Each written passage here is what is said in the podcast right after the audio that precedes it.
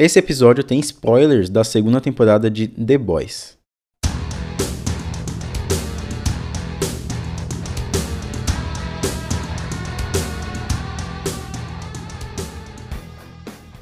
Um dos primeiros episódios do podcast foi justamente sobre The Boys. Eu lembro ter assistido depois do hype, muita gente me recomendava e eu não assistia, mas aí quando eu terminei, eu achei uma ótima série que tem um subtexto bem interessante de se inserir né, no, no mundo real. Naquele episódio eu falava em como The Boys mostrava a maneira com que a sociedade lida com os superpoderosos, como nada daquilo é, é, é, o que parece ser né, no mundo das grandes corporações e como os heróis poderiam representar figuras de grandes milionários e poderosos que saem impunes de crimes que cometem por causa do dinheiro e da influência. Então, se você quiser ouvir, vai lá no episódio 5 do podcast da primeira temporada, lá o, episódio 5. Porém, já havia algo bem legal na, na primeira temporada, que era como os super-heróis e a Vault agiam né, para conter crises, o comportamento deles diante da mídia. E nessa temporada isso se intensificou, fazendo parte do arco de uma das melhores figuras que a série já nos entregou. Nesse episódio vou falar sobre como The Boys mostra na prática o controle midiático e de narrativa que pessoas influentes podem ter, usando esse artifício também na própria narrativa da temporada. Meu nome é Alisson Cavalcante e esse é mais um episódio do podcast Colastron.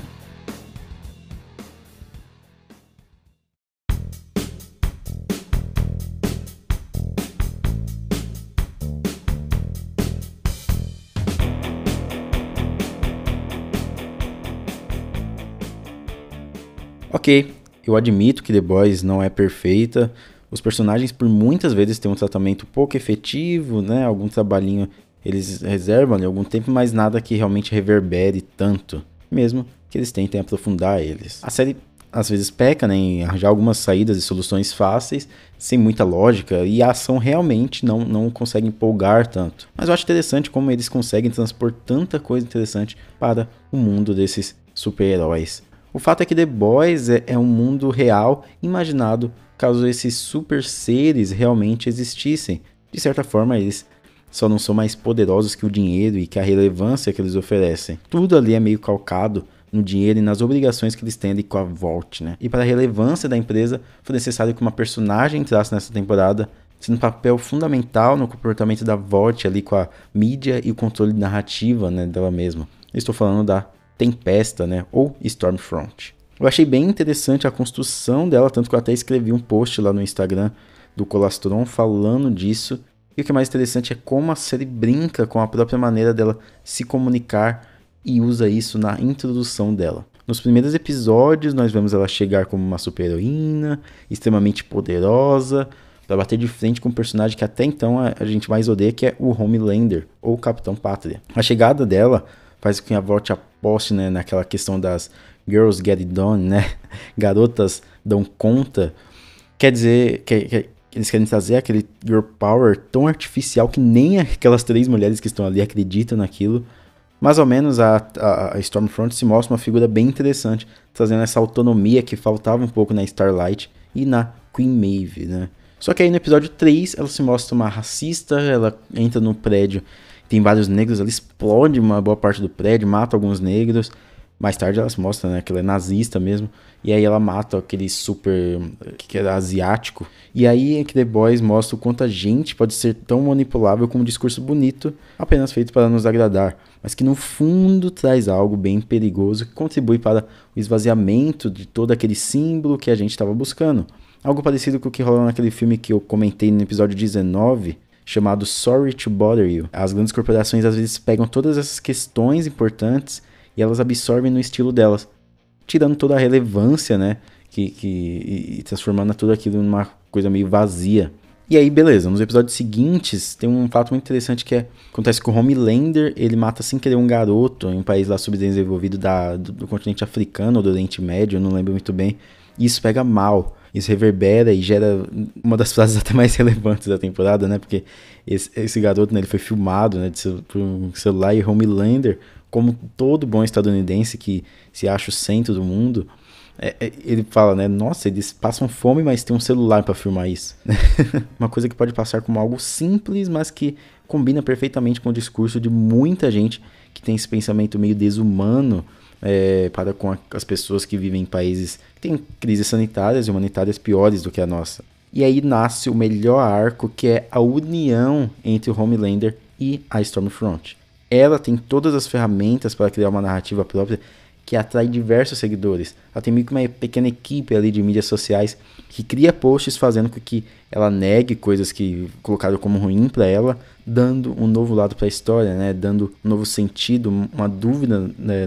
naquela é, interpretação, naquela narrativa. Coloca o Homelander depois disso como um patriota máximo e aí tem um post que ela mostra rapidamente, assim, que mostra que fala, né, que aquele garoto que o Homelander matou, na verdade não matou, era um vídeo fake. E, e, ela até tem uma frase muito legal, que ela fala, quando você vê sua tia compartilhando isso no Facebook, é porque deu certo. Algo parecido com o que a extrema-direita, né, faz, fez e faz até hoje nas redes sociais, né, nega vírus, nega ciência, tem aqueles que negam até o próprio universo, falando aí que Terra é plana. O que mais chama atenção é como essa narrativa começa a ser criada de maneira orgânica, às vezes é meio explicativa, explícita demais, né? Didática, mas a gente releva. Até porque eu vi que muita gente também não, não, não pega isso, sabe? Mas é interessante ver como o patriotismo baseado na adoração né, se une tão facilmente às ideologias criadas pelo fascismo, né, pelo nazismo. Rapidamente vemos Homelander sucumbindo a essa falsa guerra de etnias, até porque ele é tido como representante máximo da, da classe da, da, da, da, etnia ariana, né? E ele vê que vai ser só lucro para ele, né? Afinal, como o personagem do Giancarlo Esposito diz, poucas coisas na história da humanidade não foram por lucro, por negócios. Até ele, um homem negro, se associa com uma nazista visando o lucro, a subida das ações da empresa. De uma hora para outra, eles param de negar né, a existência do composto V lá, que tinha sido liberado no começo da temporada e eles assumem isso como algo patriótico, eles apelam para esse lado, né?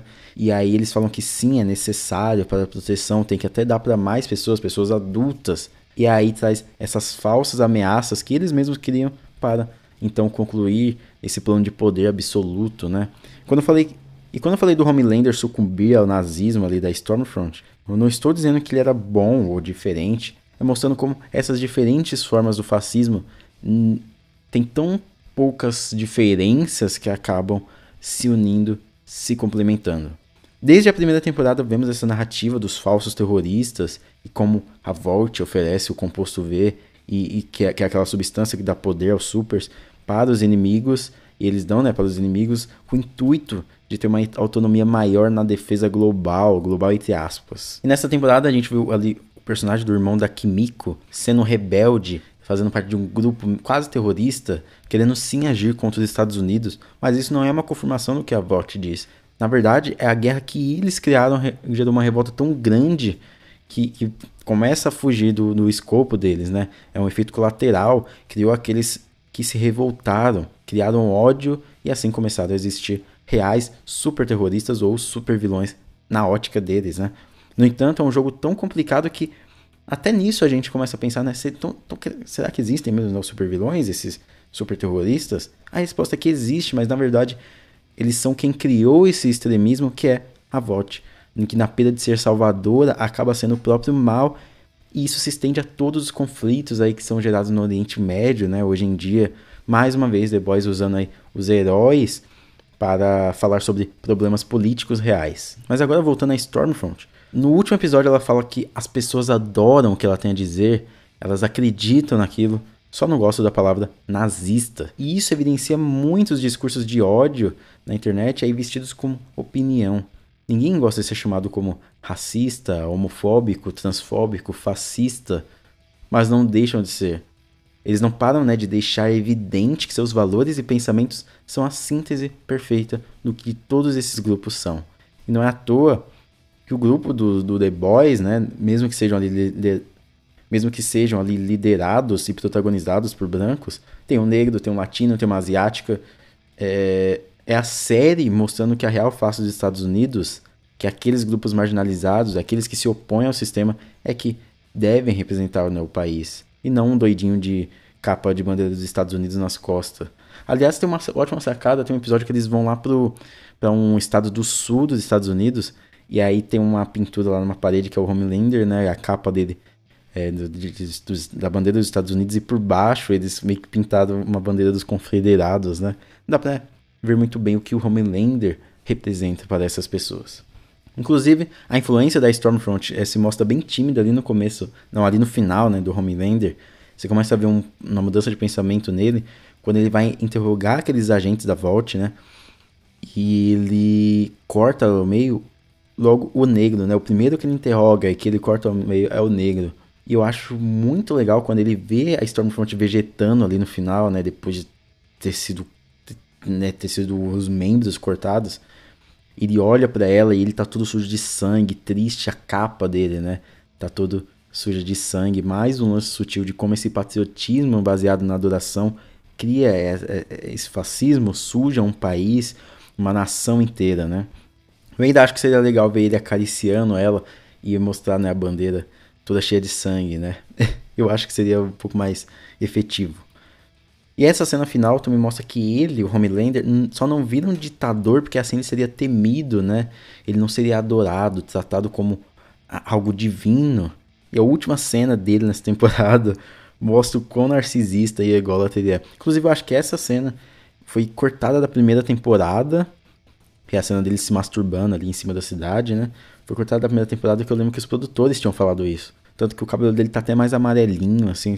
Eu, eu acho que essa cena foi colocada aí só pra, sabe, eles meio que colocarem ali no final. Mas eu acho que é da primeira temporada, foi filmado na primeira temporada. E aí The Boys mostra mais uma vez que pode se reinventar e contar novas histórias calcadas em problemas atuais e reais. Mostra que a mudança verdadeira, mesmo que engatilhada pelas pessoas comuns, tem que é, ter um empurrão maior de quem está dentro do, do sistema. É, tem muitas pessoas que estão tão entranhadas dentro dele que na verdade nem percebe que é um sistema que marginaliza ainda mais elas. O A-Train, a Queen Maeve ou a Starlight mostram como os privilegiados têm que agir. Mesmo que alguns deles né, tenham feito por ego. Mas eu acho que já é um início, sabe? A temporada construiu uma história tão boa, baseada no controle de mídia, de criação de narrativa, e ainda conseguiu incorporar isso dentro da própria narrativa da série. Eles falam: ah, é? Você acha que as pessoas são burras ao acreditar nesse extremismo da Stormfront? Mas olha o que a gente acabou de fazer com você. Durante toda a série a gente mostra que não existem mocinhos e vilões, que são todos né, ali dentro da escala, daquela escala cinza. E olha quem é aquela pessoa que passou a temporada inteira explodindo as cabeças das pessoas. E aí a gente leva mais uma porrada. A gente percebe mais uma vez que fomos enganados e que a gente não pode acreditar em ninguém. Tem também aquele cara no episódio 7, no começo, né, que mostra como que o extremismo, né, por meio das redes sociais, é, pode gerar essa violência né, urbana nas pessoas. Mas eu acho que isso daí teria sido muito mais efetivo se tivesse sido contado desde o primeiro episódio, sabe? Um trechinho por episódio. E aí a gente achava que ele ia ser um cara muito mega importante. Mas na verdade ele seria só a demonstração do, de como tudo aquilo tá atingindo ele. Essa temporada tem, tem furos, tem furos, tem conveniências que temos que relevar, tem conveniências que a gente tem que relevar. Mas ela tem uma construção de mundo e de personagens tão legal que sempre me fazem querer ver mais. The Boys utiliza o ideal estadunidense para evidenciar o que há de mais podre na cultura e na sociedade deles. E dessa vez mostra que isso não é uma coisa nascida agora, atual. É uma coisa que vem entranhada na criação dos países, na criação das grandes empresas, né? Não existem mocinhos e vilões, mas existem aqueles que lutam por algo real, por algo que traz um bem efetivo para todo o coletivo, né? E eu estou ansioso agora pela próxima temporada.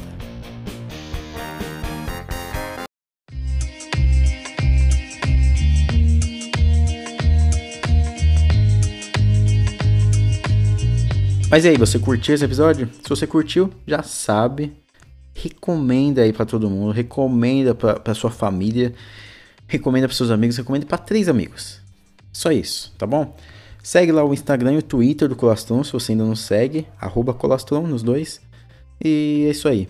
Então muito obrigado pelo apoio, se cuidem na vida e até mais.